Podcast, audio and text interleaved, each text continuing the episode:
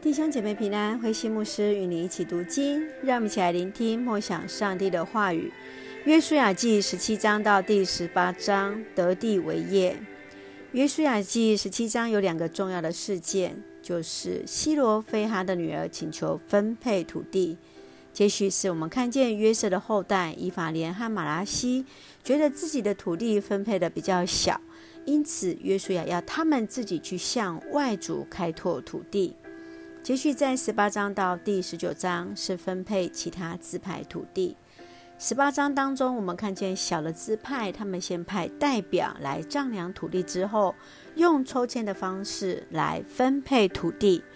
便雅悯支派是最早分配到的，它是最小的一族，也是其中最强悍的一个民族。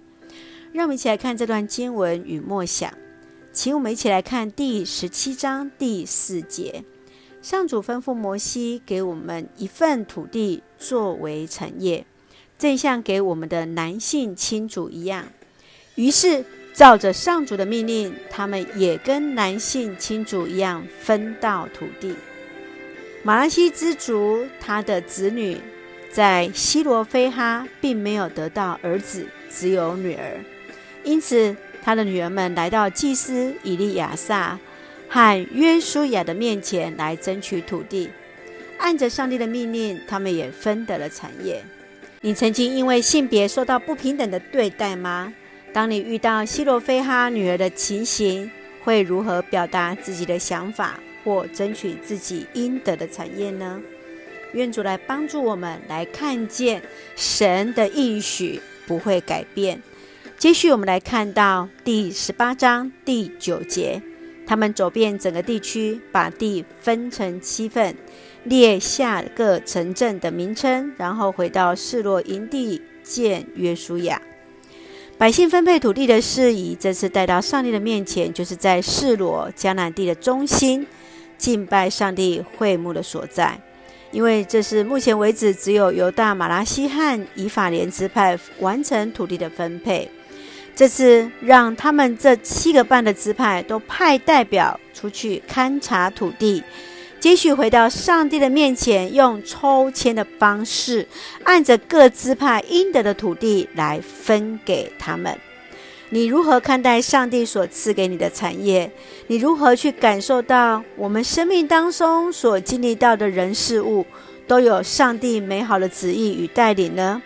愿主来帮助，愿主来恩待。我们继续用十八章第十节来作为我们的金句。约书亚为他们抽签，求问上主，把其余各支族应得的土地分给他们。是的，我们看到约书亚将他的困难带到上帝的面前，上帝就教导他用智慧的方式来分配土地。那我们就用这段经文来作为我们的祷告。